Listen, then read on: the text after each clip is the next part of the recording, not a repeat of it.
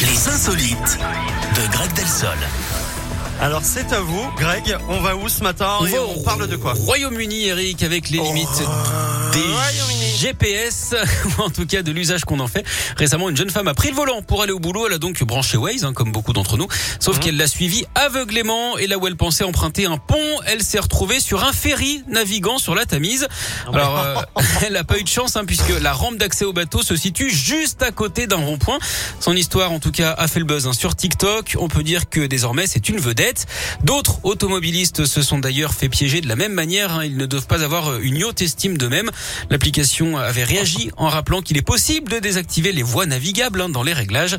En parlant de ça, Eric, est-ce que vous connaissez le plus drôle des bateaux C'est le catamaran. Bravo Ah Oh bravo. Qu'est-ce qui Oh là vous est là, arrivé Je m'applaudis Ah moi-même. ouais, quoi. franchement, bravo. Incroyable. Oh, Bravo. Je suis trop fort.